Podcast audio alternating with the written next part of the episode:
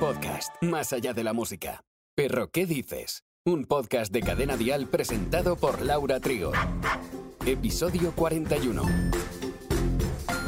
Hay muchos motivos por los que un perro ladra, por estrés, aburrimiento, ansiedad, miedo. Si lo hemos socializado correctamente, si ha tenido una buena educación, etc., sabremos hacerle callar. O cuando le dejemos solo, no tenga ansiedad por separación y no se quede ladrando solo unas horas al día o noche.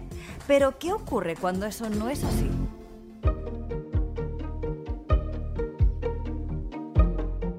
A ver, que es un tema delicado, ¿eh? A no ser que el problema venga de nuestra casa, podría ser que tengamos algún vecino cuyo perro ladre sin cesar. Siempre es mejor hablar con las personas y exponerle de manera amistosa el problema.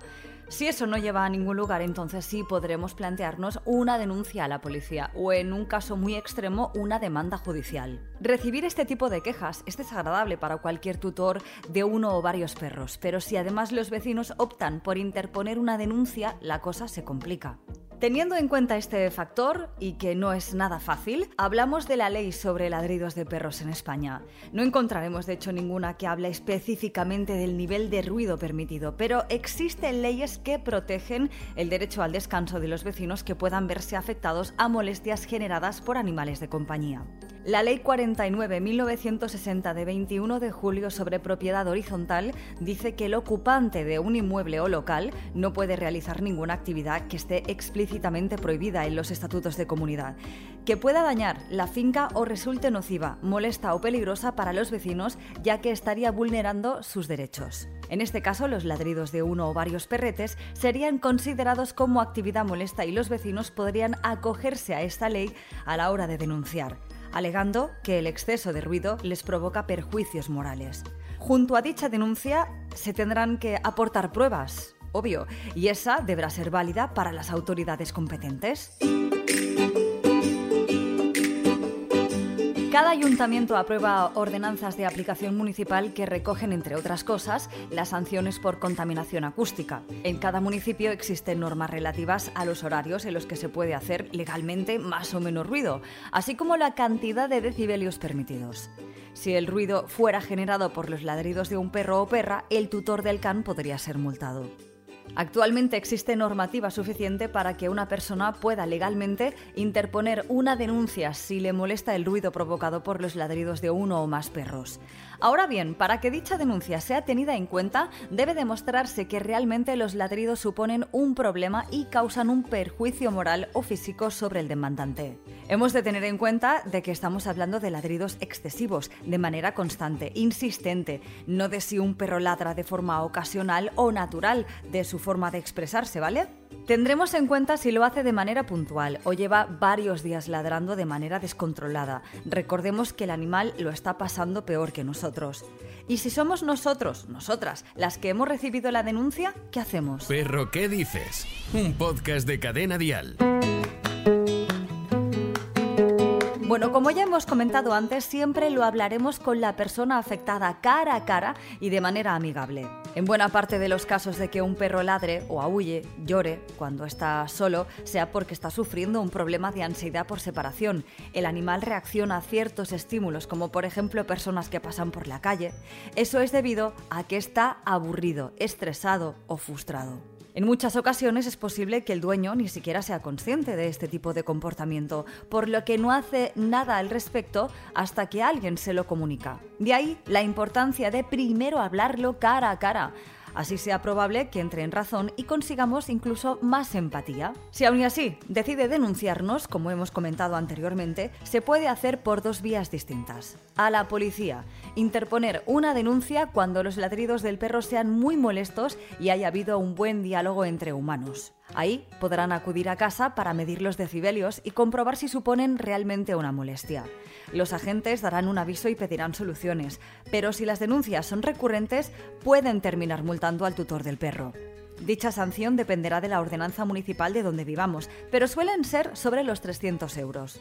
La segunda vía para denunciar esos ladridos es la demanda judicial, la acción más dura y la que conlleva ir a juicio para esclarecer los hechos.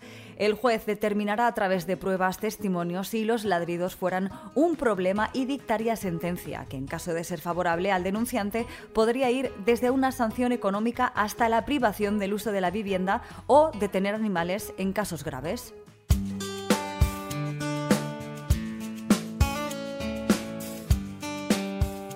Evitar que un perro ladre cuando está solo no es nada fácil, y menos cuando nosotros no somos su dueño, pero siempre podemos acudir a la ayuda de un profesional para que nos ayude a solventar el problema y el perro esté más tranquilo. Revisar el número de horas que está solo, puesto que pueden llegar a ser demasiadas y eso también es revisable. Si nuestro vecino opta por realizar un entrenamiento para que deje de ladrar de esta forma tan desesperada, hay que tener en cuenta que es un proceso largo, que requiere tiempo, trabajo y paciencia. No solo el tutor, el vecino deberá saber también que lo está educando y estará informado de que requiere este tiempo para que comiencen a verse los progresos. ¿Cuántas veces hemos dicho aquí a los animales no se les grita? Hay otro capítulo más para recordarlo como siempre, hemos de estar tranquilos, firmes, serenos. El perro no entiende de gritos. Cuando más gritemos, lo único que conseguiremos es que el perro ladre aún más. Siempre le podemos enseñar la orden de silencio. Recordemos que hay un capítulo de Perro que dices de órdenes básicas. Bueno, también le podemos cansar un poquito antes de irnos de casa. Se quedará más tranquilo en cuanto nos vayamos. Le podremos ofrecer un juguete de morder, el clásico con con comida dentro. Esas son algunas pautas, pero ante cualquier problema de comportamiento canino acudiremos a un experto. No solo de peludos vive el reino animal.